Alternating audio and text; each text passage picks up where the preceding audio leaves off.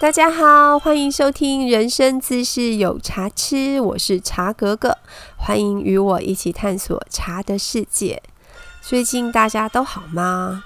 看到印度变种病毒的新闻，会觉得头痛痛的，因为国外真的很严重，所以拜托台湾千万要守住啊！这个病毒实在太猛了，看了很怕。那也希望世界的疫情可以赶快的。就是平息下来，让大家回到正常的生活。虽然我们其实在家里真的是从三级之后就一直关到现在，真的关到快生花了。可是防疫需要大家的配合，保护自己也保护别人。前阵子看到一个 FB 朋友 PO 的讯息，觉得蛮有趣，跟你们分享哦。那那个朋友呢，因为工作的关系需要出差。那因为三级警戒之后，其实大家的就是业务量都下降了，所以好久没有出差的机会，其实得到这样的机会还蛮开心的，就是代表有业绩嘛。那很开心的出门之后呢，却发现一个有一点严重的问题，那就是便利商店跟加油站的厕所都没有开放了。那因为其实之前真的是太方便了。就是大家都觉得没关系，想上想上厕所，我就停一下 Seven 啊，停一下全家就可以上厕所。可是现在因为防疫的关系，所以几乎都是没有给人家使用的状态。那它的车程很长哦，然后位置又是郊区，那离他要到的目的地呢还有一段哦，他这差点憋死了。那这时候 FB 大家下面就是。一群朋友在那边搞笑的回他，就说啊，没关系啊，就是路边很方便啦，什么之类的，叫他在路边上好了。然后还提醒他说，现在手机录影实在太方便了，记得要遮好躲好，这样子口罩戴好。那你想哦，遇到这种事情，男生可能他的不方便性还没有这么高，那如果是女生怎么办呢？所以呢？万一你在家关到很受不了，你决定要出门，就是开车绕绕不下车，纯看风景的那种，也请你不要跑太远，否则呢，你临时需要找洗手间可能会是一个问题。那天看我们的讨论群哦，好像就是只有中油的加油站的直营店跟公家机关才有开放洗手间外借。其他的就是民营的，好像几乎都是为了防疫的关系都没有开放喽。而且就算有开放好了，你用外面的洗手间，其实也是在增加染疫的风险。想想实在不太划算哦，还是乖乖待在家吧。那希望这个疫情可以赶快过去。好的，我们回到今天的主题上了。今天在聊的是喝茶会不会引起贫血呢？它其实原始的问题是来自于就是一个朋友，他看到赖的转传哦，那赖的转传的文章就是讲的好像很可怕，说茶里面的单宁酸会造成贫血啊，怎么样怎么样？那刚好他们那阵子是他们公司健康检查，说他有一点贫血的状况。所以他那时候就是有一点小紧张，就赶快问我说：“难道真的是因为喝茶所以会贫血吗？”虽然当时我回答他的时候，凭借的是我之前看书的，就是知识哦，那。还好，就是我后来再回去，就是呃研究就是这个问题的时候，我回答的东西是正确的，并没有讲错。只是因为这个问题，我相信还蛮多朋友会有兴趣，所以我就决定要把它就是研究的再再详细一点，然后整理出来跟你们分享哦。喝茶会不会引起贫血？如果是先天性的一些疾病哦。就是疾病造成的严重贫血的状况，那就不在我们今天讨论的范围之内。因为不管他有没有喝茶，他其实都是这样的身体的状态。那至于这样的体质能不能喝茶，其实就应该要听医生怎么嘱咐他。那我们今天聊的是，就是普罗大众、大众一般人的情况。首先，我们都知道铁质对人类的造血功能很重要。那铁质的摄取量会影响到造血的功能呢。如果铁质的摄取不足，就会出现所谓的缺铁性贫血。其实说摄摄取是一个比较简单的说法哦，就是你的关键是你摄取之后，你的身体有没有吸收，这个是两个概念哦。我们在这一篇就是帮大家分析一下。首先，我们看看铁质可以从哪里来哦。如果大部分的铁质都是从食物里面，那食物当中的铁呢，又可以分两种，一种呢是血基质铁，另一种呢是非血基质铁。你听到这边，你可能要说茶哥哥讲人话，这种专话专业术语很难懂。对，真的很难懂，因为我那时候在找资料的时候也是这样反复的，就是比对，然后再看他们的说法到底是什么。我们用比较简单的人话理解呢，是说一种铁呢是动物性植物呃动物性食物里面的铁质，常见的食物大概是像牛肉啊、羊肉啊、猪肉等等，就是红肉，还有像猪血啊、鸭血、肝脏啊之类这种内脏都是很高含量，就是很丰富的铁质。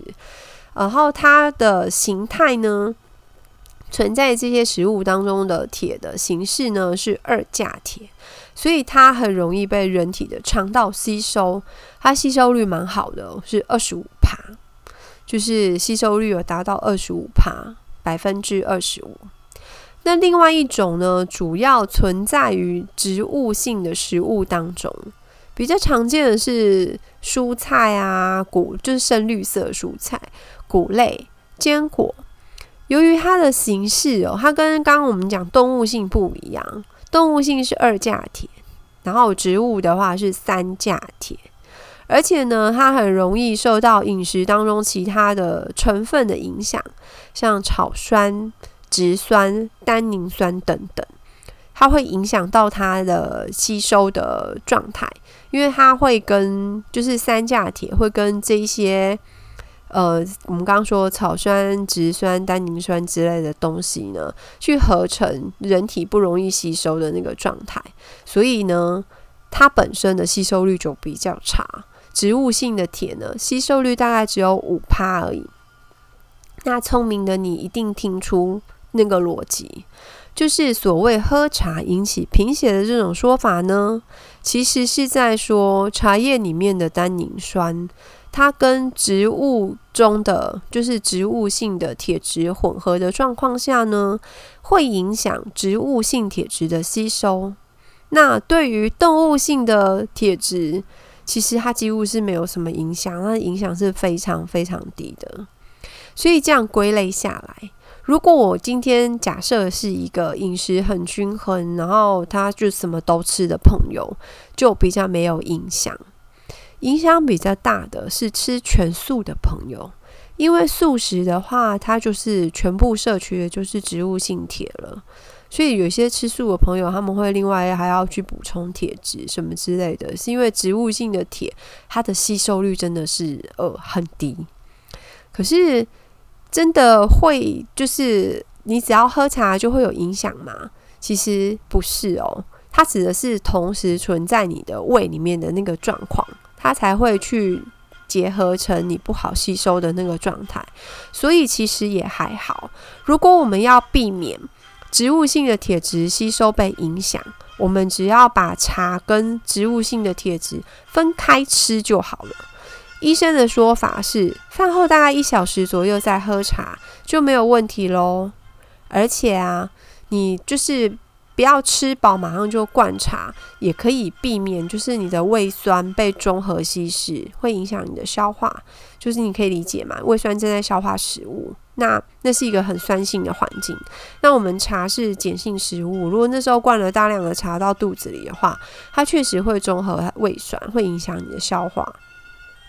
那我们回过头来看一个问题：单宁酸会影响植物性铁质的吸收。那这么多的食物里面，只有茶叶有单宁酸吗？当然不是喽。你知道水果里面单宁酸就是富含单宁酸的水果超多的吗？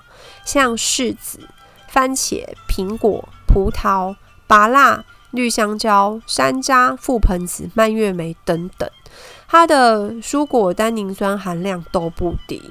还有一个，呃，算饮料吗？红酒，红酒也是高单宁酸含量的食物哦。我那时候在弄这个稿子的时候，朋友看到他就反应就是啊，这是我爱吃的，他也很可爱，就是对这些东西都很好吃。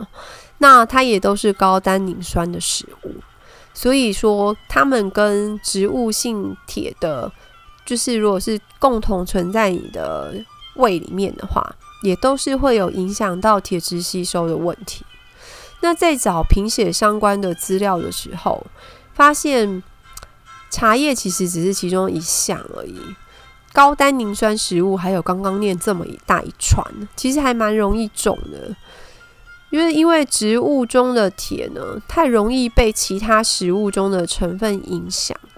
那如果只你纯就单宁酸加植物性铁会影响吸收的话，那我们刚刚念的那一大串东西，通通不适合跟植物性铁一起吃。最好呢，也都是饭后一小时。